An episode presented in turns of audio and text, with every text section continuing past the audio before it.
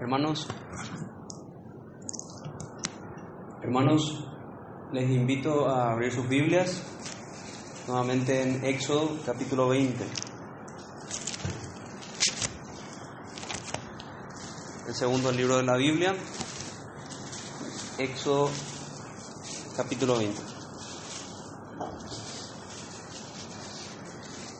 Vamos a estar estudiando las implicancias del versículo 16, el noveno mandamiento, dice así la palabra de Dios, no hablarás contra tu prójimo falso testimonio. No hablarás contra tu prójimo falso testimonio.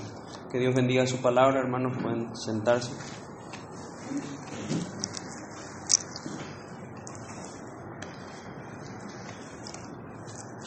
Bueno,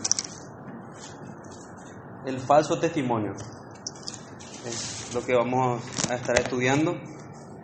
Muchos cuando recordamos sobre este mandamiento recordamos la prohibición de mentir y es correcto porque es nuestra conciencia la que nos, nos acusa y nos muestra que, que no está bien decir mentiras. Vamos a desglosar un poquito a qué se refiere en sí el mandamiento y después todo, todo lo que, todas sus implicancias.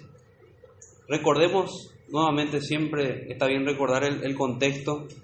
Recordamos que el pueblo de Israel estaba en Egipto, Moisés estaba mediando entre el pueblo y Dios decidió hablar al pueblo, hablar y hablarles estos mandamientos. La imagen era que veíamos a Dios hablar desde una nube, veíamos a Dios hablar con voz tronante, veíamos esa imagen de, fuego en, en aquella montaña, veíamos aquel lindero que puso, que puso Dios, la gente no podría pasar allí porque si pasaba iba a morir. Y el pueblo estaba temblando al escuchar las palabras de Dios. La palabra de Dios debe infundirnos ese temor, debe infundirnos ese respeto, ese temor reverente hacia, hacia nuestro Dios, el Dios que habla estas palabras. Hoy Él nos dice, no hablarás contra tu prójimo falso testimonio. Luego de habernos dicho, repasemos ya el primer mandamiento, que era no tener dioses ajenos, que era una, resumiéndolo podemos decir como una idolatría pagana, adorar a otros dioses.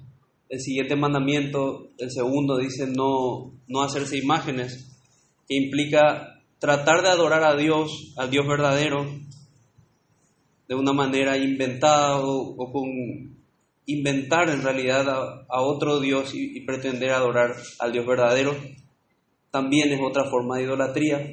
El tercer mandamiento, habíamos estudiado, decía, no tendrás, eh, no, no te, no tomarás, perdón, el nombre de Jehová tu Dios en vano, versículo 7, no levantar el nombre de Dios en vano, es, es santo el nombre de Dios,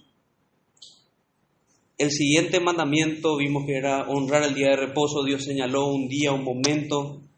Nos dijo que debemos trabajar, pero también nos dice que debemos dedicar un día para Él.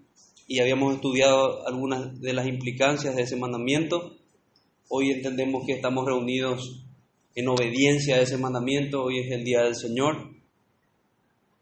El sexto mandamiento, el quinto mandamiento, perdón, dice que debemos honrar a nuestros padres que son autoridades puestas por Dios y toda la implicancia de eso es que a todas las autoridades puestas por Dios debemos dar honra.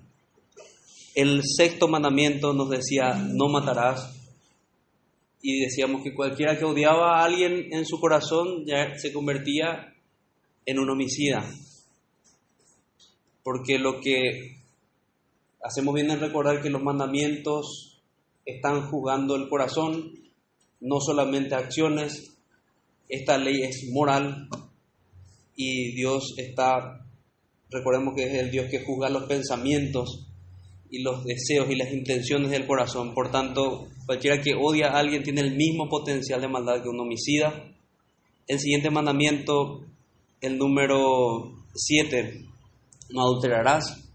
Hablamos de la protección que da Dios hacia, hacia el matrimonio la santidad del matrimonio.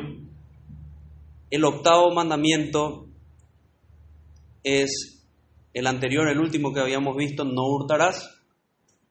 Y vimos también todo lo que, lo que implicaba, eh, ciertas diferencias de cuando hay violencia, cuando no, todo eso está, está condenado. Dios protege la, la propiedad privada. Y en este mandamiento no hablarás contra tu prójimo falso testimonio. Allí es donde cae este mandamiento. Ya habiendo protegido Dios la vida humana, ya habiendo Dios protegido el matrimonio, la propiedad de, las personas, ahora vemos que Dios se dedica a proteger, a proteger la, la reputación de una persona hecha a la imagen y semejanza de Dios. Así como el, tercer mandamiento protege la reputación de Dios mismo, este mandamiento protege la reputación de una persona hecha a la imagen y semejanza de Dios.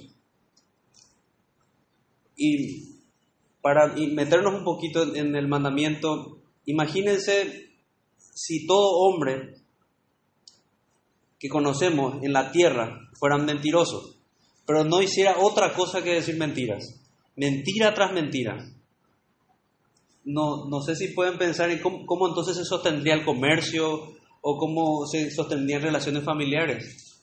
¿Qué verdad estarían viviendo? O sea, cómo sería, sería un desastre. Esta es la bandera del posmodernismo, justamente, ¿verdad?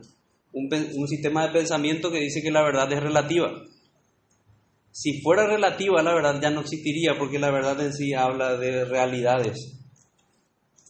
Dios protege la verdad también con este mandamiento, pero les decía que protege la reputación de una persona. Y desglosemos un poco, porque el mandamiento dice, no hablarás contra tu prójimo, falso testimonio. Contra tu prójimo, es una maldad contra alguien. Hay una prohibición, primeramente allí que dice, no hablarás contra tu prójimo, falso testimonio, y podemos ver ya implicado que hay una maldad contra el prójimo. Les, leo un salmo, el Salmo 116, que habla de un escenario más o menos parecido, no en la realidad, porque por la, por la gracia de Dios no todos los hombres han llegado a ser tan corruptos de solamente decir mentiras, pero era la percepción que tuvo en un momento David en el Salmo 116, versículo 10 y 11. Creí, por tanto, hablé, estando afligido en gran manera, y dije en mi apresuramiento, todo hombre es mentiroso. Esta afirmación es cierta, todo hombre es mentiroso, no totalmente mentiroso, pero no hay un solo hombre que se pueda levantar y a decir que nunca dijo una mentira.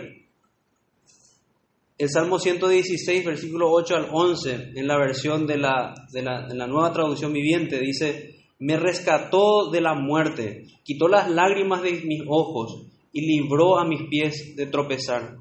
Así que camino en la presencia del Señor mientras vivo aquí en la tierra. Creí en ti, por tanto dije, Señor, estoy muy afligido. En mi ansiedad clamé a ti, estas personas son todas mentirosas.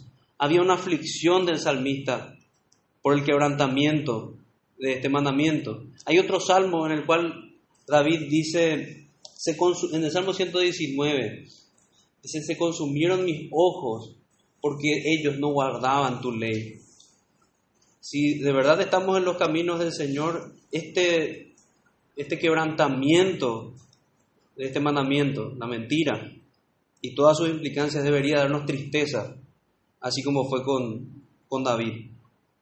Dice en la, versión de la NTV, dice, estaba afligido, en la versión, en la palabra de Dios para todos, dice, Dios mío, tú me salvaste de la muerte, secaste las lágrimas de mis ojos y no me dejaste caer. Seguiré haciendo lo que le agrada al Señor aquí en la tierra de los vivos, aunque pensaba, qué desgraciado soy. Seguí creyendo en Él. Desesperado pensaba que todos los seres humanos son unos mentirosos. Y la versión Reina Valera contemporánea dice, por eso, Señor, mientras tenga vida, viviré según tu voluntad. Yo tenía fe, aun cuando dije, es muy grande mi aflicción. Era tal mi desesperación que exclamé, no hay nadie digno de confianza. En, este salmo podemos ver el contraste de lo que entre la mentira y la verdad. La vida del creyente debe estar saturada de, la verdad de Dios y debe despojarse cada vez y aborrecer cada vez más la mentira.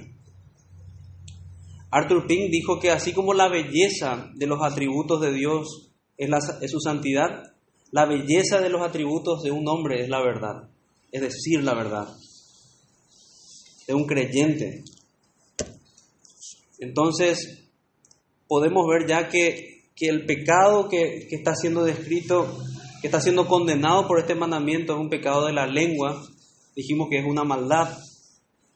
Vemos eso en Santiago, cuán Santiago nos habla de cuán, cuán grande bosque puede encender un pequeño fuego, dice.